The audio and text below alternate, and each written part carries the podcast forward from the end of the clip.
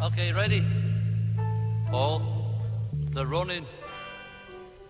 A one, two, three, four.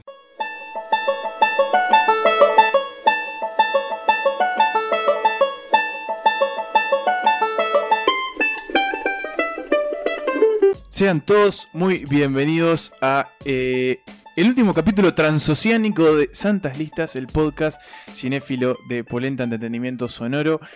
Hoy tenemos un episodio falopero y además tenemos un episodio con invitado, porque como ya habrán visto en el título, eh, vamos a hablar de los Beatles y vamos a hablar de los Beatles con Sebastián Pansel, un gran fanático de la un experto, me animaría a decir, en eh, las múltiples capas que envuelven eh, a este cuarteto de artistas.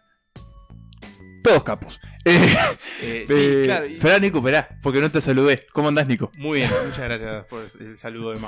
Eh, sí, ellos eran cuatro y dijimos, bueno, nosotros también tenemos que ser cuatro para, para esta ocasión.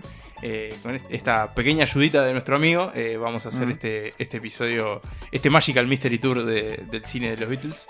Antes de darle la bienvenida Sí. a nuestro invitado y que se presente en sociedad, quiero darle la bienvenida a nuestro amigo, mejor amigo, Pablo.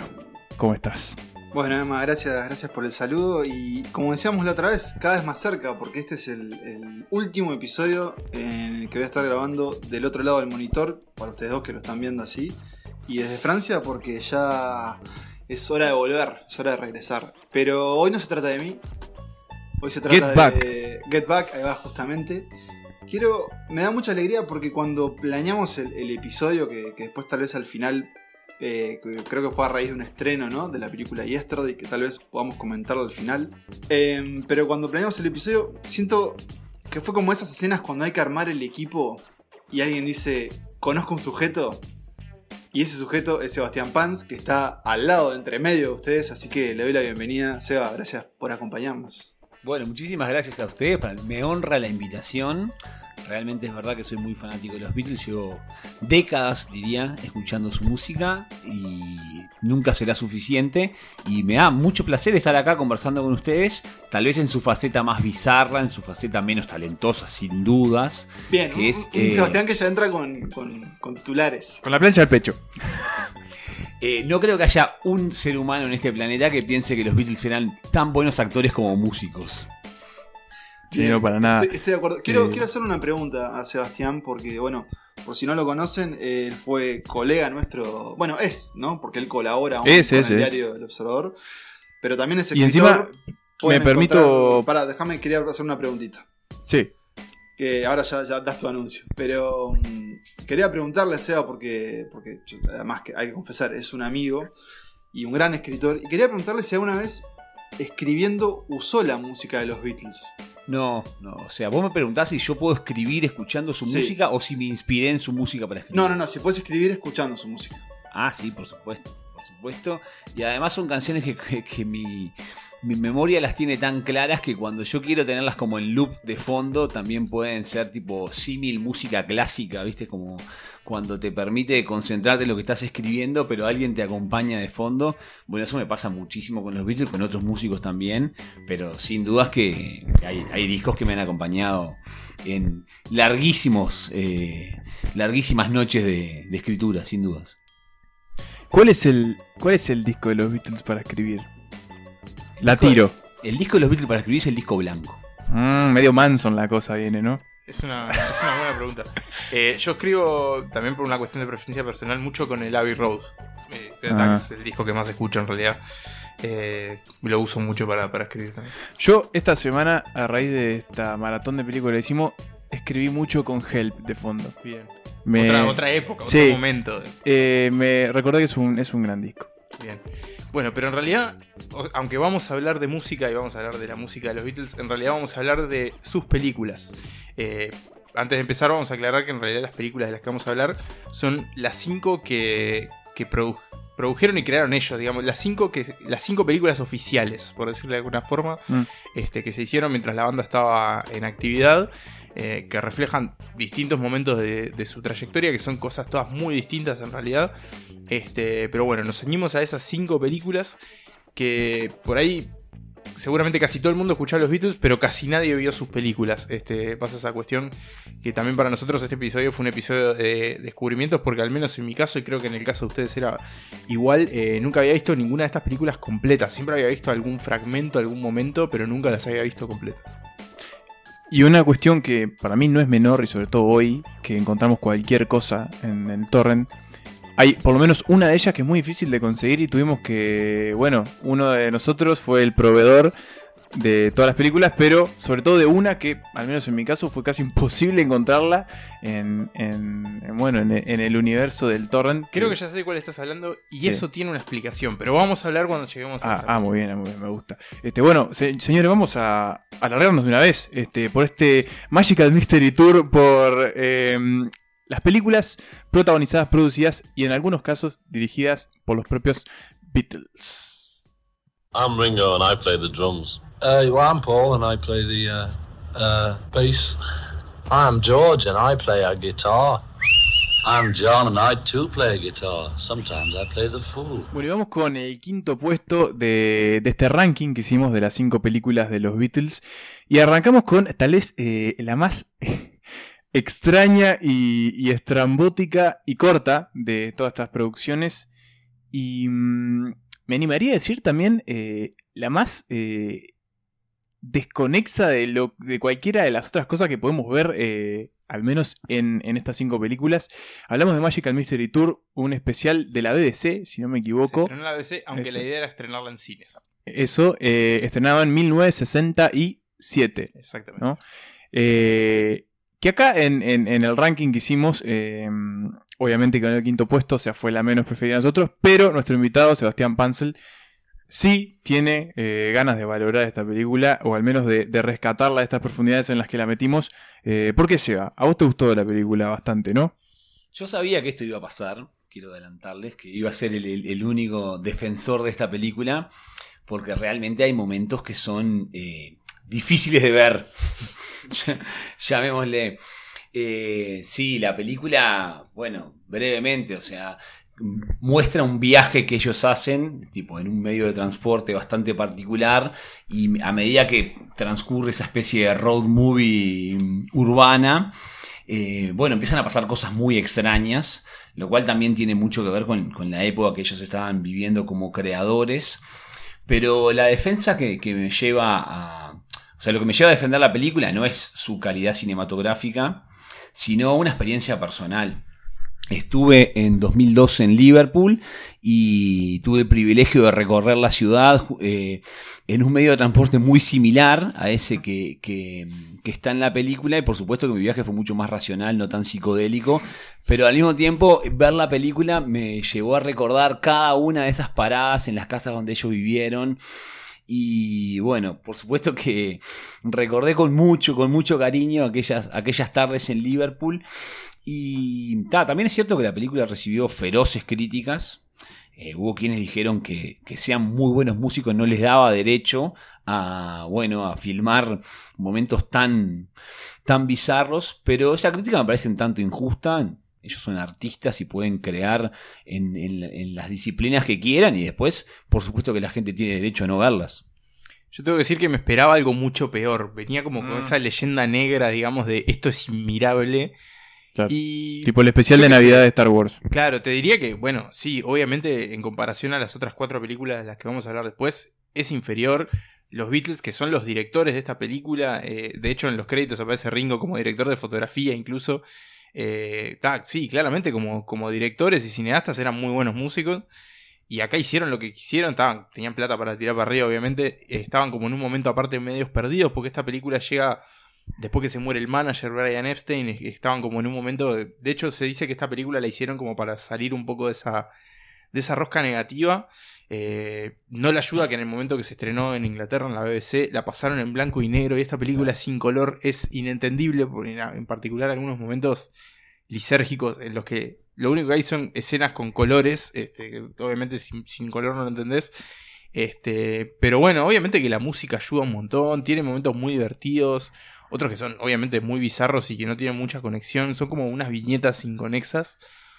Pero bueno, obviamente sí, por más que sea la, la peor de todas, creo que no deja de ser un, un curioso documento del momento en el que estaban los Beatles en ese momento. Me gusta que, que Seba haya votado con el corazón, porque eso quiere decir que es una lista personal. Me gusta eso y no, o sea, no lo podemos negar. Pero sí estoy de acuerdo que este para mí es como el gran mamarracho de, de la filmografía de lo que vamos a ver. Pero no deja de ser disfrutable, ¿no? Y para mí sobre todo vamos a ver en las otras películas, que los mejores momentos de, de- de estas películas, que siempre son como comedias, son los momentos musicales, son cuando ellos interpretan sus canciones.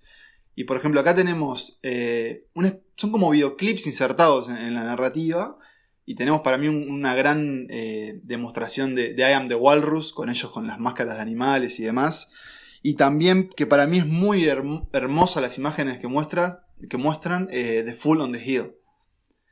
Que son como pequeños videoclips muy, muy divertidos. Pero, pero sí, es cierto que el resto ya es. Es como hasta un poco. La otra vez con Emma, fuera de ir, hablábamos de, Fellini. Hay una cosa medio, medio surreal también, ¿no? Es un gran elenco de esos eh, pasajeros que hay enanos, señoras. Hay un elemento que se va a repetir más adelante que es los Beatles introduciendo a un miembro familiar ficticio. En este caso es la tía de Ringo. Una cosa extrañísima que después tiene una. No sé si recuerdan una escena en una playa de la tía bailando con un hombre. Hablamos, hablamos recién con Seba que él, él Historia de hablaba, amor. hablaba de esa historia, de cómo lo. Me encantó. Ah, ¿te tocó? ¿Te tocó? Mirá. Sí, me llegó, me llegó muchísimo. Bueno, eh, a los Beatles no les llegó tanto porque ellos después renegaron un poco. Decían que fue una idea de McCartney y McCartney decía, bueno, en realidad todos dijimos que, que estábamos de acuerdo. Pero yo quería destacar algo también y me parece importante. Y es que, mm, Eva, creo que me decía que esta peli del, del 67 o 68. Y hay que recordar que ellos unos años atrás habían, habían decidido dejar de tocar en vivo para el público.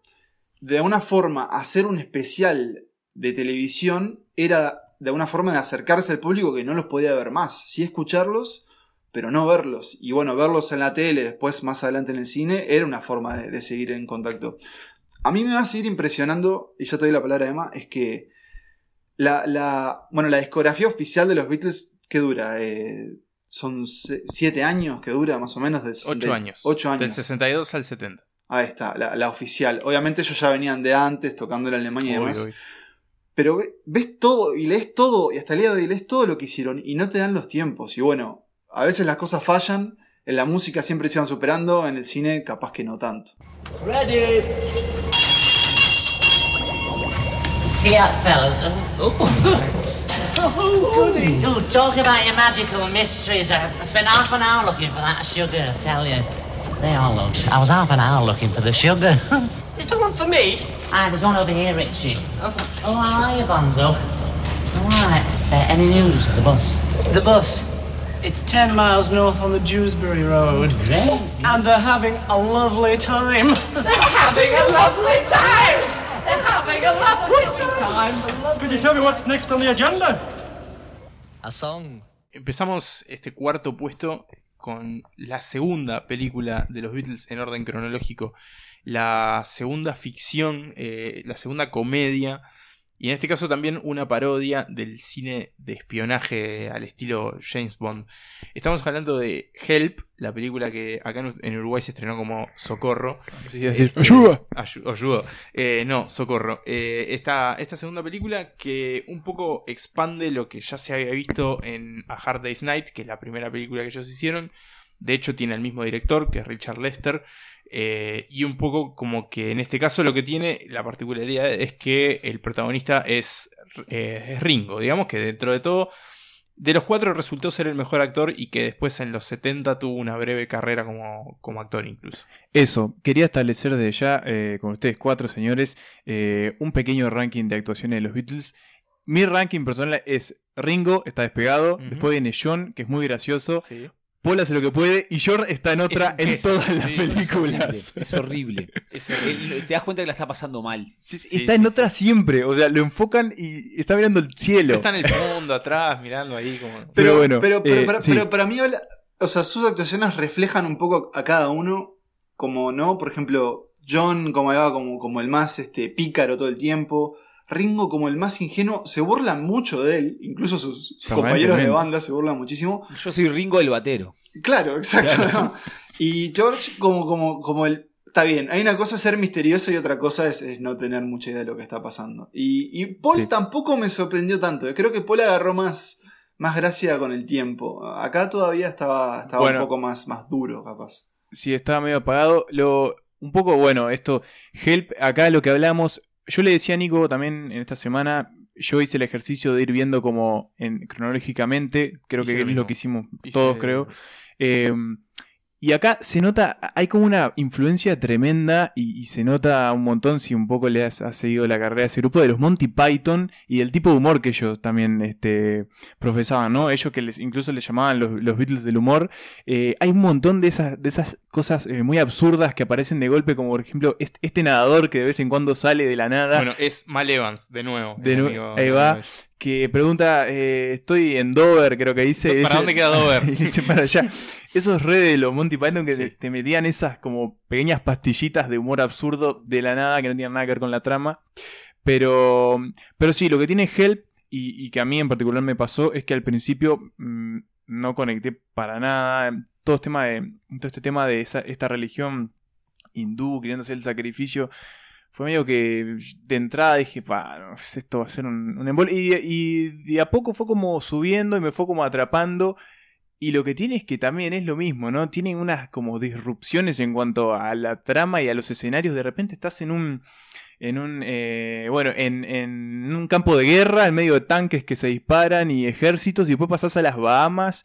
Y es como todo muy extraño y muy, y muy cambiante, muy rápido. Pero, pero bueno, tiene eso que tiene este como humor muy, muy Pythonesque. Que es como. A mí me costó muchísimo disfrutar de las escenas de Help, debo confesarlo. No sé si se dieron cuenta como que nos cuesta mucho criticar a los Beatles, ¿no? Vos decís, no, no es no Sí. me gustó, es me costó disfrutarlo, como Sí. pidiendo disculpas, ¿no? Ya, ya lo he notado en el discurso de, usted, en el discurso de ustedes también. Eh, pero de nuevo, algo que vamos a repetir durante todo el episodio sin duda es que los momentos musicales son maravillosos. mm, Siempre. sí, muy bueno. Nuevamente, Esto- o sea, video- videoclips primitivos, en realidad, porque no, no es que están pensados como videoclips, pero terminan funcionando. O sea, si uno después ve esos tres minutos sueltos, funcionan Mm, perfectamente. sí, Ticket to Ride jugando en la nieve o las escenas Es de... muy bueno ese. eh, Las escenas que tienen en campestres en The Night Before también las disfruté muchísimo. Ese es un tema que Paul McCartney tocó en 2012 en el Estadio Centenario y aclaró que era la primera vez que lo hacía en vivo en Sudamérica. Así que fuimos unos privilegiados los que estuvimos esa noche en el Estadio Centenario de Montevideo. Es cierto. Eh, Emanuel no estuvo y se sí, no estuve. vos. No se lo, no es se lo eches en cara, pobre. Bueno, quería decirlo. nada más. No, y lo mejor es que vino dos veces en dos años y no fue ninguna de las dos. Ah, no Bueno, sé. estás, estás a Este, tiempo, él todavía, todavía anda en la vuelta. Bueno, la película inicia con un culto religioso que quiere un anillo que tiene Ringo que le llegó por carta. Y esa es toda la idea, toda la premisa. Y va a seguir una y otra vez. Entonces, como que el chiste se, se, se acaba rápido. Igual es cierto, tienen, ellos son graciosos, pero claro, ¿por qué? Porque no, no hay escenas de diálogos rápidos. Porque ellos no eran actores, claramente. Entonces, son siempre diálogos muy cortos de cada uno. ¿no? Cosa que lo pueda filmar, eh, por ejemplo, no sé, Seba, decís este diálogo, Emma, vos decís este, lo pones todo junto y te genera algo. Pero es como una comedia muy, muy seca, que no, no parecen como hasta personas este, normales de alguna forma. Sí me gusta igual lo de esta época y, de A Hard Day's Night, que va a aparecer más adelante, es que todavía eran como esa unidad, ¿no? De todos uniformados y con el mismo corte de pelo. Y como que esos Beatles tienen algo que, que no sé, como cierta, no ingenuidad, pero tienen como cierto, cierta juventud que después, con el tiempo, con los, con los años, Son las últimas escenas, ¿no? De esa uni- uniformidad. Sí, como esa cuestión. Era, eran muy frescos en realidad. Es como, tiene como esa frescura. Es como espontáneos y los ves y la están pasando bien en realidad, aunque estén re locos. Te los muestran viviendo en una casa que entran por. Eso está muy bueno, que entran por cuarto. Eso es muy bueno. Cuatro puertas diferentes en una casa. Hay un muy buen diseño de producción, había más dinero sin duda. Pero. Pero. Capaz que nos cuesta a nosotros hoy en 2019 analizar qué tan gracioso podía ser esta película. How's your, how's your equilibrium ring? How's yours? You light again, George. How do you know it's not you that's lied? Because I never am. Am I, Paul? Here, cop this, one hand. Ugly though, aren't they? Hands. Some people's are. You're lighting a kitty again. Show us your hand, Ringo. There. You want to chuck one in? Get on. How about drumming though? Do you thought of that? Bueno, y en nuestro tercer puesto, ahora sí, la habíamos mencionado anteriormente, la primera película de los Beatles que filmaron, también con el director Richard Lester, eh, A Hard Day's Night, una película en blanco y negro, la única, al menos que nosotros vimos en blanco y negro, porque como dijimos, Magical Mystery Tour se había emitido en blanco y negro también, pero la única que vimos y que se- actualmente se puede encontrar en blanco y negro, y los tiene a ellos básicamente en la vuelta, Sí, es cosas que le pasan en la vuelta, no hay trama. Eh, lo único que tenemos es al, al- al abuelo de Paul McCartney, que básicamente eh, la misión es cuidarlo, porque es un viejo bastante pervertido, aunque siempre dicen que es muy Es muy clean. Que Claro. Nico tiene la explicación porque Sí, dicen que es clean. Eh, primero, sí, eso, son como estas, de nuevo, como estas viñetas interconectadas con escasa unidad eh, en un ejercicio de casi de autoficción, porque básicamente son los Beatles haciendo de los Beatles exagerando un poco la imagen pública que tenían, como en un momento que están como en una conferencia de prensa, les hacen preguntas y ellos contestan con, con chistes o con guarangadas, que básicamente era lo que hacían en las conferencias de prensa. Este, pero sí, tenemos esta historia de, de ellos en, en una gira recorriendo Inglaterra con, en un tren, En después en auto y después estando como en teatros y, y- y- y estudios de televisión. Con este abuelo que hacen el chiste constantemente de que es un tipo muy limpio eh, porque a, a very clean, eh, porque en la, era una estrella de la televisión, digamos, en ese momento ese actor era el protagonista de una comedia televisiva inglesa en la que hacía de viejo pervertido. Entonces como que. Mm. eh, ahí, ahí era un dirty old man y acá era un clean old man. Es un chiste que obviamente nosotros no lo entendemos eh, con la perspectiva del 2019. Y creo que a veces pasa un poco eso, que, que uno se, no- se nota que pasaron más de 50 años, que el ritmo, que el estilo del humor y que incluso hasta la forma de hablar es distinta y a veces cuesta un poco eh, establecer la conexión hasta que empiezan a cantar y ahí te tiras de cabeza. Igual te digo que mm, la pasé muy bien viendo esta película. Me divertí muchísimo y de entrada esa primera escena, eh, ellos correteando, ya me compró. Eh, además me parece que está, que está muy bien filmada, cosa que no, no le pasa a Help, que incluso es del mismo director. La escena que, que ellos están, que van, que están, empiezan a hacer boludeces ahí en el patio. ¿Cuál es la canción que se... Can't Buy Me Love, creo que es?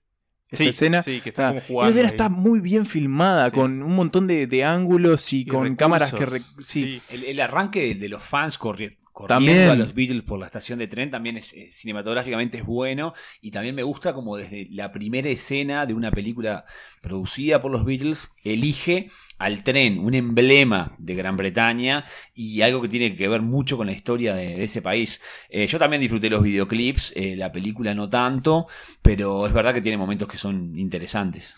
Sí, también, o sea, pónganse a pensar que, que si vos no cono- ¿no? Imagínate, como hace después este Danny Boyle, imagínate un mundo en este caso en el que no conoces a los Beatles y lo primero que te muestran es eso. Cuatro tipos corriendo, siendo perseguidos por cientos de mujeres gritando, ¿no? La, la, la Beatlemanía, así como, como se le puso el nombre. Para mí es una imagen increíble. Siempre ellos corriendo más rápido, ¿no? Hay que, hay que, los extras, la verdad, un trabajo impresionante. Pero, pero es muy bueno, es, muy bueno que hayan elegido eso para, para hacer lo primero que muestran. Eh, es como una imagen mucho más poderosa y que en realidad refleja. O sea, incluso que hasta incluso hoy estemos haciendo un episodio sobre los Beatles. Y que vamos a seguir hablando de los Beatles por decenas de décadas, etc. Pero mm, es cierto lo de la filmografía, yo estoy de acuerdo. Me gusta mucho a mí la secuencia que tocan, creo que es I Should Have Known Better en el tren. Como en esa jaula, en esa prisión del tren. Jugando las cartas. es- esa es muy buena, con Esa- la, con la, las fans están atrás de la reja y los quieren tocar. Es muy esa, buena esa esa. es muy buena y, y también eh, creo que el cierre es este con, con She Loves You.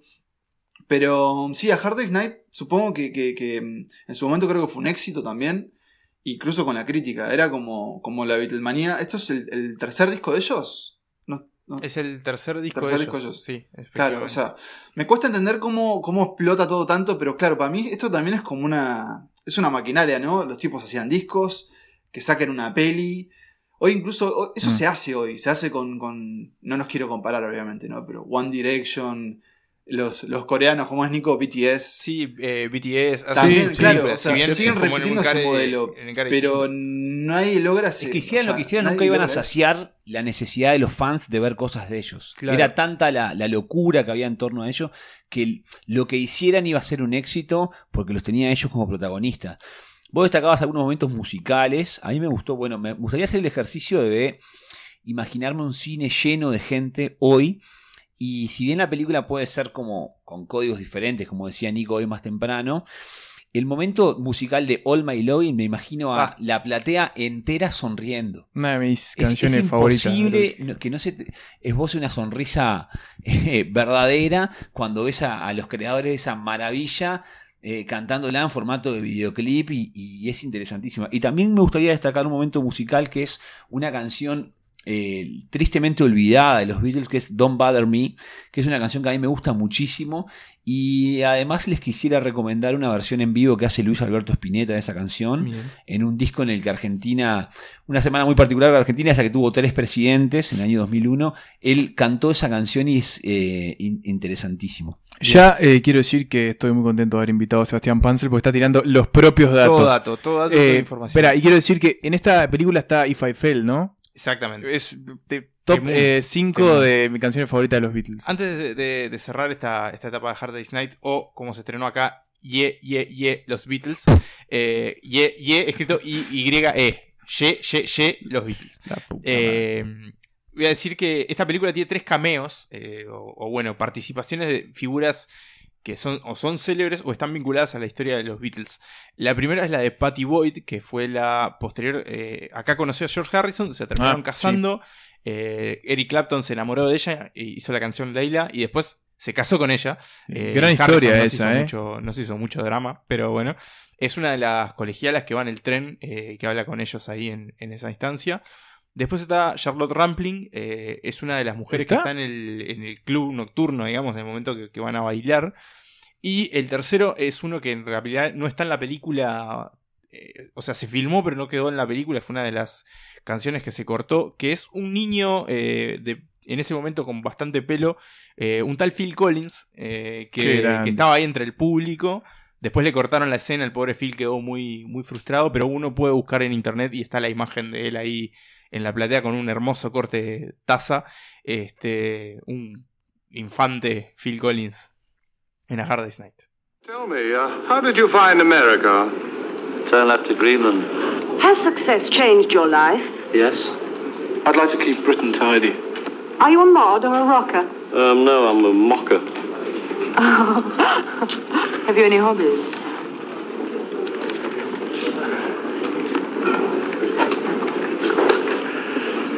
No, actually, we're just good friends. Do you think these haircuts have come to stay? Well, this one has, you know. It's stuck on good and proper now. It's frightfully nice. Uh, what would you call that uh, hairstyle you're wearing? Arthur. Bueno, Yellow Submarine es la película que aparece en el segundo puesto de las santas listas. Y la verdad que Yellow Submarine es una belleza. Eh, me, me parece que es la belleza en estado puro. Esas animaciones sumamente disfrutables. Y esos clips también con, con dibujos animados hermosos. Disfruté muchísimo toda la película, pero hay un momento que, que fue como el que más me llegó a las fibras, que fue el, momento Nowhere Man, que es una película que me encanta, del Rubber Soul, y me parece que ahí está interpretada en su máximo esplendor. Creo que es eh, una película que todos podríamos ver por lo menos una vez por año eh, y escucharíamos preciosa música y veríamos preciosos dibujos y seguro que la pasaríamos bien, no sé, un me lo imagino un domingo soleado y, optimista. Sí, creo que tiene la, la particularidad. A mí también me pareció, me pareció hermosa. De hecho, encabezó mi, mi lista personal. Eh, más allá que está hecho con, con muy pocos recursos, en realidad, cuando uno después investiga un poco lo- la historia, eh, era un proyecto que los Beatles no tenían ningún tipo de interés. De hecho, la, la hicieron para, para cumplir el contrato que tenían con el estudio United Artists. De hecho, ellos, salvo por una aparición al final de la película, ni siquiera dieron Mm. las voces para, la- para sus versiones. Solo pusieron las canciones. Eso le iba a decir. Son Yo enseguida dije, esto, esto Sí. que el primero que aparece es Ringo, que es tipo, esta no es la, voz, la de voz de Ringo. Ringo. Eh, y hay una particularidad que, que el que estaba haciendo la voz de George era un desertor del ejército británico. Se enteraron en el medio de la película y se, se lo llevaron. Y el que hacía la voz de Ringo tuvo que reemplazarlo en el medio del rodaje. Este, pero bueno, ese proyecto que, que se hace casi que por, por, por compromiso terminó siendo una de las creo que de las de las mejores películas co- co- como película digamos es muy redonda es la más película me parece Sí, es más todas. este con estas canciones que son una de acá una de allá un par de canciones nuevas y después composiciones orquestales de, de George Martin el productor de los Beatles eh, y que funcionan se mezclan con estos dibujos y es una historia muy sencilla, pero a la vez muy hermosa. Este, y eso, creo que funciona a las mil maravillas, sobre todo la escena en la que el submarino recorre Liverpool con, con Eleanor Rigby. Sí. El que arranque Por casi. un lado te parte el alma porque es todo como escenas de la gente como de- completamente desgraciada y muy triste, como con una cuestión rutinaria. Sí, muy gris. Incluso hasta, hasta en un momento se ven como lo- el Everton y el Liverpool, ¿no? Como los dos grupos de jugadores así pasándose la pelota. Y hasta eso es como aburrido en Mm. realidad. Este, con esa canción devastadora de fondo, pero a la vez es, es maravillosa la, la secuencia. A mí, bueno, y a eso eh, agreguémosle eh, la música del Sgt. Peppers. Exacto. Da, top 3 de discos de la historia, ponele. Eh, y no, a mí lo que pasó de esta película, yo estuve ahí como viendo si iba en mi segundo lugar o en mi tercero, al final fue el tercero. Pero porque ah, es, es cierto, arranca y ya el arranque en Pepperland es muy divertido todo lo que pasa con estos bichos azules muy, muy extraños que atacan de repente esta, esta tierra. Y después esta, toda esta escena de, con Eleanor Rigby, de verdad es, es increíble cómo está hecha, cómo está construida, cómo la canción acompaña todas las imágenes que aparecen. Pero a partir del viaje en submarino, ahí casi cuando, después que tocan Nowhere Man, ahí como que sentí que caer un poquito en un pozo de la película y me costó como recuperar hasta que, bueno, después ellos- se ponen en, la, en, el papel de, de mm, Sgt. Pepper Lonely Heart Club Band. Y, y como ahí me, de nuevo me entusiasmé. Pero solamente por eso me parece que es una película increíble. La, la animación para hacer la época es, es alucinante de verdad. Y tiene tremenda imaginación e inventiva como todo lo que aparece, todo ese mundo que logran crear. Tiene muy buen guion. Sí, además, y tipo, todos esos universos como... Hay, hay un montón de escenarios en esta película. Desde el Liverpool ese hasta el fondo del mar, hasta Pepperland, hasta... Hay como un montón el, de el mundos de los agujeros. que están de verdad muy buenos. Sí. Eh, antes de darle paso a Pablo, agrego que hay una versión frustrada de esta película, un remake frustrado de esta película, a cargo de Robert Zemeckis, que iba a ser como en un plan tipo el expreso polar, digamos así, como captura de Mm. movimientos. Eh, y como le fue mal a una de las películas de Zemeckis, le dije, le bajaron el pulgar. El Expreso Este, Polar. ¿Eh? El Expreso Polar le fue mal. No, fue otra, fue otra, pero, pero bueno, eso, que en un momento se planteó hacerse de nuevo esta película. Ahora sí, Pablo. Agregar nomás que, que tiene algo la película en, en la animación específicamente, y es que vos, si vos pausás en cualquier escena, siempre hay algo para ver. Es como que cualquier, cualquier fotograma que, que decidas elegir tiene no solo un uso del color increíble, sino también del diseño, y que, que le permite a la película envejecer muy bien en ese sentido, y a mí por lo menos me, me dieron ganas de, de verla en el cine, no solo obviamente por la música, sino por eso. Y bueno, Nico ya lo dijo, pero es verdad que, que dado, digamos, el, el papel que tuvieron los Beatles con la película, que no fue casi, casi, o sea, que fue casi nulo, que tienen ese cameo final de ellos cuatro hablándole a la cámara y proponiendo una cantarola eh, a la gente que se está parando y yendo en el cine, que imagino, o sea, que como el ejercicio que propuso Seba ese de imaginar ver esta película en su momento, debe haber, debe haber sido una experiencia increíble, ¿no? Que te aparezcan los cuatro Beatles gigantes y digan, bueno, nos vamos con una, eh, creo que es este, All Together, no, no recuerdo. All Together. Sí. Bueno, justamente All nos vamos con esa. Este, así que si les parece, podemos despedirnos de este segundo puesto. Pero antes Emma va a decir algo para cerrar y no me va a dejar cerrar. Ahora sí quiero decir algo. No, una cosita que lo, que lo que me gustó además de esta película es que ya deja como pequeñas semillitas de lo que estaba pasando en la banda, ¿no? Porque eh, cuando cae este, creo que Fred se llama el, almirante Fred, este, sí. eh, a, ahí a esta casa de los Beatles y le dice, pregunta por George Harrison y dice, no, no sé qué, está ahí con el citar, no sé qué, viste, ya como está, está todo tomado por... eh, así, sí, así que, que bueno, nada, eso también me pareció muy bueno. Pero sí, está, ahora sí, vamos a cerrar este segundo puesto y vamos a ver qué, qué hay en el primero, que bueno, si conocen un poco la filmografía de los Beatles, o al menos las cinco películas canónicas que tomamos, ya deben haber adivinado, y si no, esperen después de este pequeño audio. What's the matter, John Love? Blue meanies? Newer and bluer meanies have been sighted within the vicinity of this theatre. There's only one way to go out. How's that? Singing! One, two, three, ah! One, two, three, four. Can I have a little more? Five, six, seven, eight, nine, ten. I love you. A, B, C, D. Can I bring my friend to T? E, F, G, H, I, J. I love Hace un ratito les dije que Yellow Submarine se había hecho por compromiso, para terminar un contrato. Eh, lo, que, lo que resultó, digamos, de esa, de esa película fue que el estudio les dijo, no, esto no corre porque ustedes no aparecieron en esta película. O sea, robaron la plata y esto acá no juega. Nos deben una película. Y en ese momento los Beatles ya estaban bastante peleados, ya estaban en, en la, en lo que terminaría resultando en su disolución.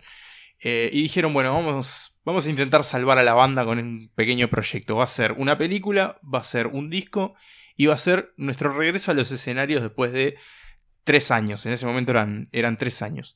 Eh, no terminaron tocando en vivo, más allá de, un show, del célebre show en la azotea. Eh, la película terminó quedando casi que a medio camino, o sea, se estrenó, pero digamos que terminó siendo otra cosa. Y el disco terminó saliendo, o sea, sacaron otro disco en el medio y después sacaron este cuando ya la banda no existía más. El disco y esta película se llaman Let It Be. Eh, que bueno, es eh, básicamente también se podría titular La disolución de los Beatles. ¿no? O que En- casi en- se- en cámara O que casi se tituló Get Back. que casi se tituló Get Back, como se iba a llamar originalmente, pero bueno. Eh, dirigida por Michael Lindsay Hogg, eh, que es un director que hizo muchos videos de clips para los Beatles, para los Rolling Stones. Dirigió el Rock and Roll Circus de los Rolling Stones, que es un, un especial en vivo, digamos, de, de la banda. y que, bueno, básicamente ha tenido como una conexión también con, con los Beatles a lo largo del tiempo. Y bueno, es el director de este documental que que registra las sesiones de grabación de lo que terminaría siendo el disco Let It Be eh, y el concierto en la azotea, ese último show de, en vivo de los Beatles. Eh, pero bueno, básicamente ver esto es básicamente ver cómo se va desarmando el proyecto, cómo McCartney trata de decirle vamos muchachos, vamos a encarar con esto y los demás le dicen pero no me rompa las pelotas. Ojo, ojo, no, no, para, para. No estoy tan de acuerdo. eh, porque, a ver, yo no había visto Let It Be, sí había visto el concierto en la azotea, pero es cierto que, obviamente, el disco eh, y esta película tiene, es verdad, el misticismo de acá empezamos a ver las grietas. Pero también ves que había, había alegría, y había, había disfrute. Hay un intercambio entre, entre McCartney y Harrison, que Harrison termina diciendo, bueno, si querés lo toco y si querés no toco nada. ¿no? O sea, Sí, es como- tipo, bueno, que- a ver, ¿qué querés que haga? A ver, Claro. decime lo que querés que haga y lo hago y no me jodas. Ahí se notan las grietas. Se, se nota también, está Yoko, está siempre todo cuadro al lado de, de John tocando. Yo igual no soy de los. Yo ya me pasé al otro equipo ese. Sí, que yo también. No soy de los que No cree tuvo que nada que ver. los rompió, no. Pero, mm, no sé, a mí me, me- quedé más con los momentos, por ejemplo, hay un momento de, John y, y Paul, no recuerdo cuál estaban cantando, pero como que se ríen, las letras no están totalmente prontas, entonces como que improvisan. Y creo que el gran encanto de, de, de Be, el documental, es justamente eso, es, es ver a, cuatro tipos haciendo música, creando algo. eh, y acá voy a, voy a separar a- a Emma y a Seba, porque sé que como Nico y yo que tuvimos bandas, saben lo que es estar, saben lo que es estar, eh, no sé, cuatro, seis, ocho horas en un cuarto con otros tipos tratando de crear algo. Tenés ensayos buenos y tenés ensayos buenos y tenés ensayos malos. Y los Beatles también, y acá se ve. Había días buenos y días malos. Eh, pero es verdad, Nico, es cierto que tal vez no, no, era, no era ellos en, en su mayor esplendor, ya los años no, no venían solos. No sé qué cree Seba sobre Let It Be. Yo lo que creo que es una hermosa cinta, es una cosa muy disfrutable y me parece que también en cierto modo es para personas que han escuchado a los Beatles mucho, ya no es como Hard Day's Night, que por ejemplo estoy seguro que mi madre la disfrutaría, sino que capaz que hay algunos ensayos de canciones como más experimentales y en las partes que están mostrando en el ensayo que son aún más experimentales, ya es para ca- tal vez un público más experto en la música de ellos. Y lo que yo creo es que para un fan de los Beatles es en cierto punto desgarrador ver Let Be. Porque es- ver las escenas finales de la banda más importante de todos los tiempos. Es ver el entrecasa de los momentos finales. eh, y creo que, eso es la belleza que contiene. Nos mostraron cómo fue su intimidad, bueno, en los momentos en los que todo estaba terminando. Y a eso le agrego, Seba, que eh, hace, lo que hace aún más desgarrador es lo que dice Pablo. Que ves los, que no todo estaba perdido y no todo estaba todo tan mal. Entonces te hace mucho mal ver que Paul y John de alguna manera todavía se divertían eh, cantando, comiendo juntos y que más allá de que, bueno, por, por ejemplo, en el medio tenemos que eh, el portazo que da George Harrison, que se va a la mierda y dice, ¿saben qué? Me voy. es que Harrison era el que la estaba pasando peor. Sí, y que después, y que dice que John dijo, bueno, nada, traemos a Eric Clapton o alguien más y ya fue. Y que después, que también se muestra, ellos vuelven a, a Apple Corps eh, a volver a grabar. Pero espera, Nico, antes de dar la palabra, yo voy a decir que esta es mi, mi película, de comillas, favorita de esta, de esta lista. La mía también. Porque para mí, a ver, no hay, no hay nada mejor que, o sea, cualquier eh, registro que me muestre a los Beatles reales, en, en- tiempo real, o sea, y siendo ellos, es mejor que cualquier ficción. O sea, ellos fueron, ta, mejor que cualquier ficción. Lo que pasó ahí en esos 10 años de, de- de trabajo fue, fue, fue lo mejor que podía pasar. Entonces, por eso es mi, mi elección. Bien, sí, creo que, que tiene eso, que, que en un momento te encontrás con la escena esa de, de Paul diciéndole a John, che, esto va a ser como nuestra, nuestra redención, va a ser como la vuelta a todo, y John lo mira y no le dice nada, pero al mismo tiempo tenés momentos como ese que decía Pablo de cuando están cantando, estuvo Faz, la canción que están cantando, eh, el momento que va la, la hija adoptiva de Paul eh, al estudio y todos están jugando con Sí. ella, cuando Ringo está componiendo Octopus Garden y viene George y le dice, ta, pero acá hace esto y lo ayuda a terminar la canción. Tiene esos momentos que, que, bueno, que sí, que es eso, es como la banda mostrando lo bueno y mostrando lo malo, estos cuatro tipos que ya eran genios eh, consagrados y que los seguirían siendo durante el resto de sus carreras, pero que ya no daba más para, para ese colectivo. Eh, y tiene la, la- despedida, porque la película se ordena, digamos, como en tres momentos bien claros, que es eh, la grabación en, lo- en los estudios Twickenham, que es como la primera etapa. Después, aunque no se muestra, se va George y vuelve con la condición de que vuelvan a los estudios, vuelven a Apple, a su sede, básicamente a su casa, a su empresa. Y ahí siguen ensayando. Y después tenemos el final, eh, que es el maravilloso final con el concierto en la azotea. eh, que no soy el que cree. Yo creo que el verdadero final de los Beatles es eh, The End eh, en Abbey Road, que de hecho la, la grabaron después. Pero como película y como cronología, es un gran cierre de ellos cuatro con Billy Preston, el tecladista, que la está pasando bárbaro. Cada vez que lo Sí. enfocan tiene una sonrisa gigante en la cara de estar tocando con los Beatles. Que de hecho no fue una invitación de George que dijo, bueno, volvemos a, a Apple, Claro. pero también me traigo a este pibe. Traemos a este tipo para ayudarnos y bueno, con la cuestión de, bueno, hay un extraño, no nos vamos a estar peleando con un Sí. tipo al lado que nos está mirando. Eh, y nada, esa presentación en la azotea, que viene la policía, se lo lleva. Y la gente comenta, La gente- es maravilloso. todo eso. Maravilloso, tipo, ah, casi que móvil de informativo. Bueno, estamos acá, señor, ¿qué opina? Y es, es buenísimo cuando el- hay, un, hay un pelado de, de galera con la pipa que va subiendo durito por la escalera de un techo, agarra, se para y queda duro mirándolos. Es, es buenísimo. es buenísimo. Este, y, ta, y ese final ahí con, con la banda tocando Get Back, creo que es una escena memorable. Estoy de acuerdo. Yo, el concierto en la azotea es, es un. O sea, es uno de los momentos de la música más, más históricos, memorables, legendarios, lo que quieran. Y es un concierto, un mini concierto al que yo vuelvo cada tanto tiempo. Me acuerdo que está ahí. Y le pongo play. ¿Y son que son cuatro o cinco canciones? Son. son Sí, eh, Arrancan y, y terminan con Get Back y creo que en el medio son Claro, cuatro más.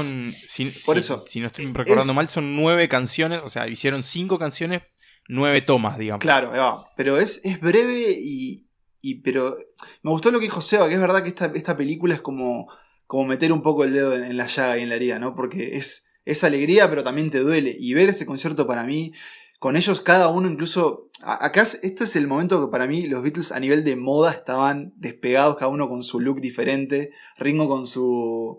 Con su este, abrigo rojo. Lennon creo que tiene el, el abrigo de piel. No, estoy, no, no recuerdo. Sí, tiene el abrigo de piel y Harrison también, que es el de el de la esposa, porque hacía frío y no tenía abrigo. Es, es, es increíble. Eh, una noticia, y tal vez ustedes sepan, tal vez los escuchas no, y es que el año que viene se cumplen los 50 años del disco.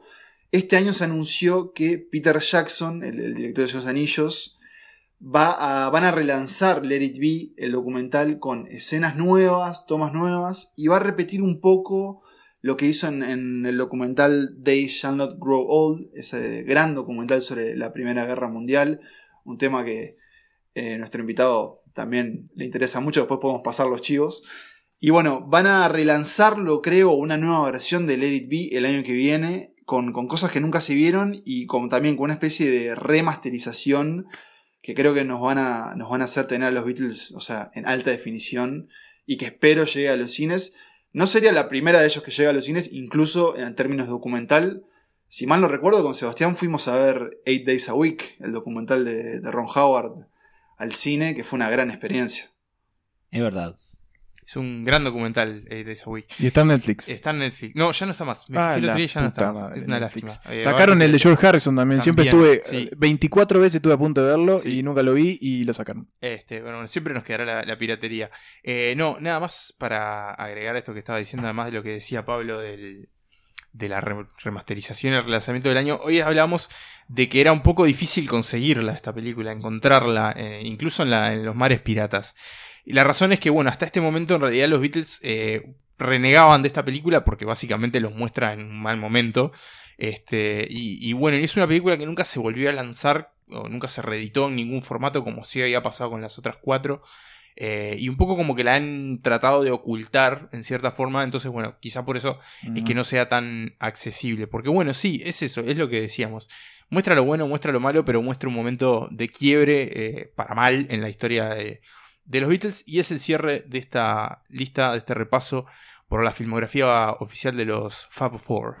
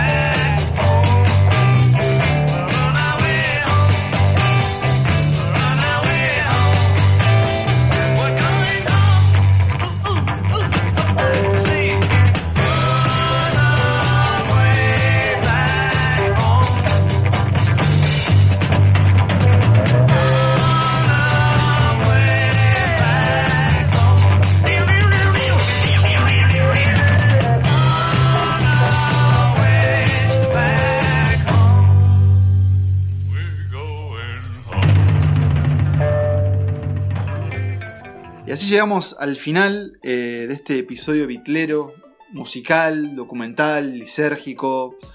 Todo lo que fueron los Beatles, eh, que hasta el día de hoy seguimos tratando de, de entender, pero que siempre disfrutamos. Eh, brevemente, la lista. Puesto número 5 pusimos a Magical Mystery Tour.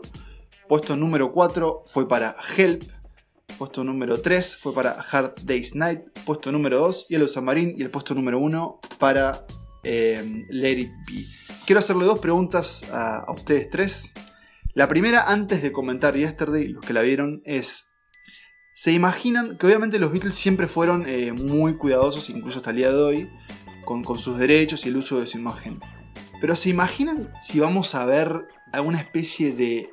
de este- a ver, hay un nuevo resurgimiento en las biografías musicales, ¿no? Con Bohemian Rhapsody, Rocketman. ¿Creen que próximamente vamos a ver la película biográfica de los Beatles? ¿O quisieran Qué verla? difícil.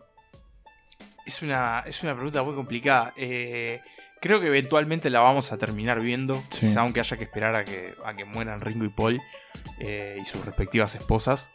eh, y las esposas, de, las viudas, digamos, de, de Lennon y Harrison. Ojo que hagan la gran Rocketman y la terminen produciendo alguna vez. También eso puede pasar, no sería el primer proyecto que, que- que- que aprueban. Eh, pero creo que siendo 2019, o bueno, esto pro- probablemente pensándolo en un futuro muy cercano, e incluso pensando en la historia de los Beatles, creo que sería mejor como una serie. Eh, que vaya pasando a través de los años, a través de la compleja historia de esta banda, muy eh, bueno. y que vaya atravesando esas distintas etapas de banda pop adolescente a fenómenos rock lisérgico, íconos de la música. O sea, es una historia que en menos de una década pasaron por mil etapas, innovaron un montón, le dejaron una marca eterna a la música de, de la humanidad. Este, y eso, creo que no, no alcanzaría una película en dos horas, dos horas y media para contar todo lo que, lo que hicieron y lo que dejaron y lo que les pasó. Es muy complicado igual pensar, y creo que acá tendría que haber un gran trabajo de casting para encontrar actores buenos, desconocidos y parecidos. Pensar en, en quién podría meterse en esto, en, en estas humanidades, ¿no? Eh, Igual hay que decir que no sería la primera ficción que involucra a los Beatles. Ya hay películas Sí. que encarnan distintos momentos de la, de la historia de, De la hecho- banda. Eh, hay una película sobre un joven Lennon, digamos. Eh, después hay otra que se llama Two of Us, como, como la canción, que, que es muy curiosa. Es una película bastante, bastante entretenida, muy sencilla. Eh, que básicamente, eh, bueno, que está dirigida por Richard Lester también, Ah, hombre que conocía al grupo, eh, y, que, y que presenta a John y Paul en Nueva York eh, en la década de los 70. Se, se encuentran una noche en la casa de John, digamos, reconciliándose después de años distanciados. Es un Eh, día, es, es en y- un día, es en una tarde. es en un día ahí va, y Es básicamente es el día de ellos dos, ¿Está buena? ahí tocando y hablando y como Es muy, recordando. es muy tierna, está hecha con mucho cariño. Es muy parece. Sí. ¿Quién, quién, ¿Quién son ellos? Eh, bueno, el que hace de Lennon es Jared Harris, eh, que Ah, sí, sí, el hombre de Chernobyl. O de Chernobyl. Eh, no recuerdo ahora quién, quién hace de Paul, pero los dos son bastante, bastante parecidos. Y, capaz, es el mismo que lo suplantó cuando se murió. Capaz es ese, eh, Three Years. Y, y tiene la particularidad de que, que en un momento eh, se incluso se plantean volver a tocar, eh, como los Beatles, porque hay un momento en que el programa de, de humor Saturday Night Live eh, hace como una especie de anuncio parodia de si se vuelven a juntar los Beatles en el estudio acá les pagamos 3 mil dólares. A Ringo le pueden dar lo que quieran. este, y coincidían que justo estaban todos en Nueva York y en un momento se llaman y dicen, che, vamos. Y están ahí y John dice, pa, estoy con el nene acá, me Ah. complican. eh, y queda como, dicen, no, no, ¿sabes qué? No, no vayamos. Pero está como ese momento y, y es buenísimo. ¿no? Ahora, Seba, si vos tuvieras que. Te dicen, Seba, quiero que escribas el guion de la película de los Beatles. ¿Qué momento de su carrera elegirías? ¿No? Para, para concentrarte. Porque obviamente no puedes abarcar todo, pero si quiero mostrar a este momento. Yo eh, elegiría el. Yo creo que la película tendría que empezar en la India. Uh, interesante. Y tendría que, que continuar con, bueno, con todo lo que pasó después, que tal vez temporalmente sea el, el lapso menor, pero musicalmente creo que podemos coincidir que, que allí surgieron las obras maestras que tararearemos por los siglos de los siglos. Ah, y hay un, hay un. Ahora me acordé que en un momento se había manejado que se iba a hacer una película biográfica sobre Brian Epstein, sobre el manager de los Beatles, basada en una novela gráfica que, si no me equivoco, Pablo, vos me prestaste una vez. eh, no recuerdo cómo se llama. Creo que se llama El Quinto Beatle. Y que le iba a protagonizar Colin Hanks como Brian Epstein. Y creo que de hecho se había llegado a. A, a nombrar quién iba a interpretar a, a Paul o a John en, en un momento. Creo que incluso hasta no sé si no era algún integrante de alguna boy band. algo así. Es, eh, es como vos decís, es de, de Fifth Beatle, Harry Styles. Beatle, de Brian Epstein Story. Iba a ser una película, después el proyecto pasó a ser serie y todavía sigue ahí como en desarrollo. Tal vez algún día lo veamos, tal vez no. Pero bueno, la última como gran, gran fenómeno cinematográfico de los Beatles es la película Yesterday. Yo no la vi, pero sé que por lo menos Emma y Nico sí, no sé, se va. Yo no la vi tampoco. Sí. Em, ¿Deberías verla? Yesterday. Y eso fue para vos. ¿Te gustaría Eh, verla? En realidad vi el, el trailer y, y en, y en base a los comentarios negativos no me dieron muchas ganas de ir a verlo, porque si tipo la gran ventaja son las canciones de los Beatles, Y para mí encima hay un problema. Que ni las canciones de los Beatles son una ventaja en esta película. Eh, a mí me pasó, tenía un montón de ganas de verla y no sé si fue una de las decepciones más grandes que me ha agarrado en los últimos tiempos en el cine o qué. Pero de hecho no la fui a ver al cine, así que estoy mintiendo. Una, de las últimas grandes decepciones que me ha agarrado en, mi cama. eh, guarda. Mirando la tele, quiero decir. Eh, pero es eso, es, es una película que tiene una idea interesante, la básicamente eh, la tira por la ventana para embarcarse en una historia romántica que la verdad a nadie le interesa. Y encima no sabe aprovechar las canciones de los Beatles, o sea, no poder aprovechar las canciones de los Beatles es inaudito, o sea, Cross the Universe no era una buena película, pero tenía momentos con las canciones de los Beatles que cinematográficamente estaban de más. recuerdo el comienzo con Girl, El comienzo con Girl y en o, la playa, eh, o la escena de es los una película que a mí no me gustó. es- o la escena de los disturbios en Detroit con Let It Be está tremenda. Pero acá no hay nada, no hay nada, ni siquiera las canciones de los Beatles se salvan. Sí, es cierto que, que fue una gran decepción, eh, porque es eso, es una buena idea mal usada, mal aprovechada eh, y entreverada con un romance que no tiene nada que ver.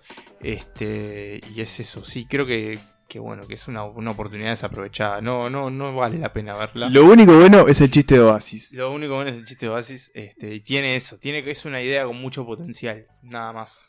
Sí, una lástima, porque no sé, se podría haber aprovechado más. mucho Pero bueno, seguramente vayan a venir muchísimas más cosas. Y les propongo que hagan cada uno una recomendación, una sola, eh, adyacente a esto que hemos hablado, que tenga que ver con los Beatles. Por ejemplo, yo, ya que hablamos de Yoko y de que ya hemos eh, nada, aceptado que no tuvo nada que ver en.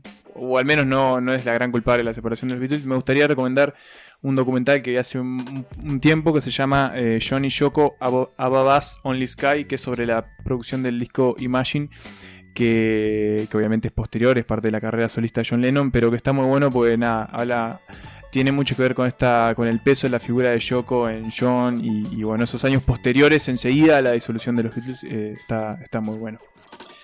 Bueno, a mí me agarré de sorpresa, pero voy a tratar de, de zafar y voy a recomendar la comedia Walk Hard, que tiene una escena en donde actores como Jack Black y Jason Schwartzman interpretan a una versión de los Beatles en la India y es una de las escenas más graciosas eh, de la comedia estadounidense sin duda. Es, eh, probablemente después la podamos recomendar, pero bueno, básicamente son ellos eh, haciendo de los Beatles completamente exagerados.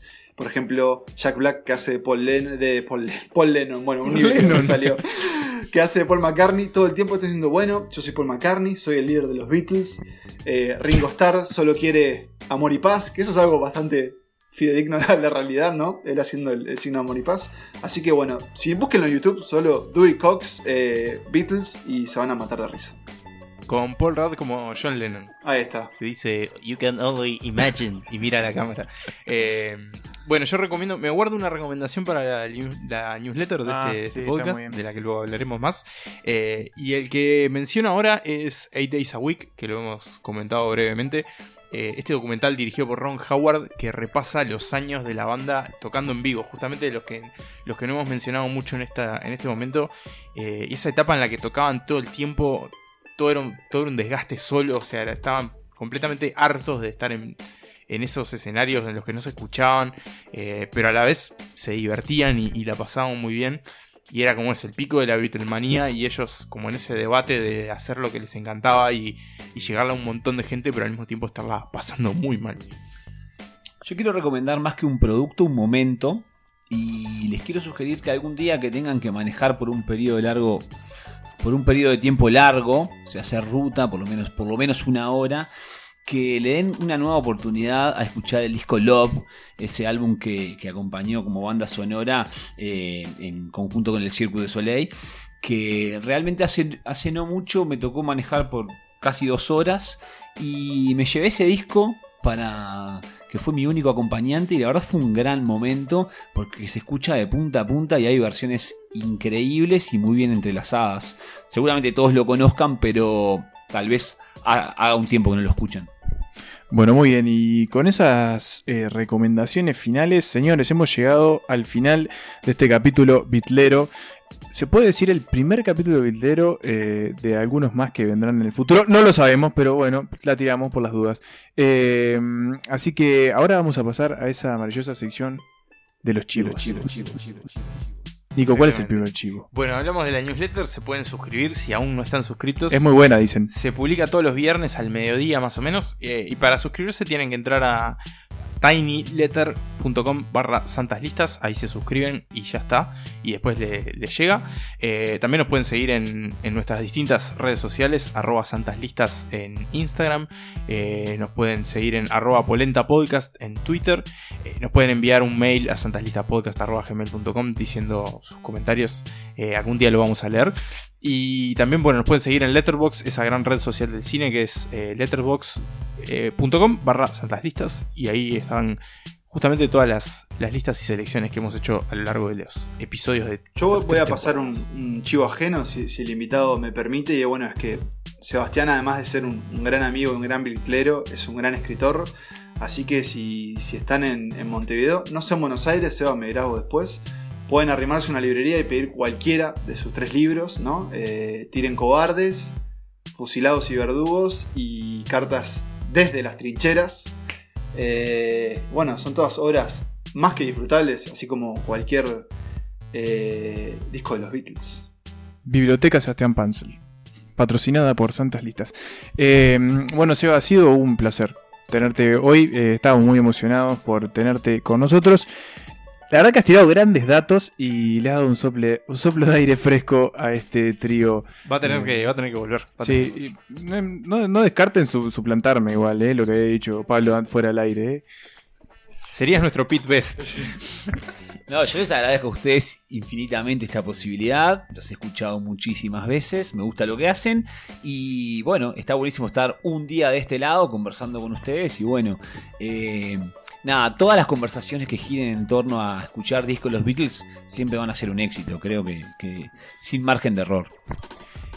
Sí, sí, este, seguro que, que- es así. Eh, antes de irnos, igual quiero mandar un saludo que ya lo puse en la newsletter, pero quiero dejarlo también grabado en- en audio. Y es mandar un saludo a la comunidad seguidora de Polenta en Perú. Sí, Porque más allá de que, de que bueno, este, creemos que nos escuchan de varios lados, es, es muy interesante porque en Perú hay mucha gente que nos escucha. han, nos, han, nos han escrito por distintos lugares a lo largo del tiempo avisándonos Sí. que están ahí. Así que bueno, un saludo para, Para ellos. nosotros. Cualquier- cuando quieran avisen y vamos Sí. a Lima. Eh, Para nosotros que, O que a bueno. sea en Perú, en realidad capaz que son de otro lado. Sí, eso, para que se haya generado como ese pequeño... Que, ver que determinada cantidad de personas nos escucha desde casi el otro lado del continente es súper gratificante. Pero bueno, Pablo, eh, nosotros de acá te despedimos y la próxima te vamos a estar acá, este, abrazando, compartiendo el aire. Sí, es el reencuentro. Es el reencuentro es el próximo episodio de Santas Listas. Aparte con un tema que está. Y ahí veremos si, la magia sigue o ya no hay vuelta atrás, ¿verdad? Y si. Pero bueno, será, será cuestión de resolver. Muchachos, muchas gracias y obviamente gracias a Seba por acompañarnos. Nico, ¿algo más para agregar? Solo una, dos cosas. Eh, primero también agradezco a, a Seba por, por haber venido. Y la segunda, bueno, la despedida de siempre. Que viva el cine.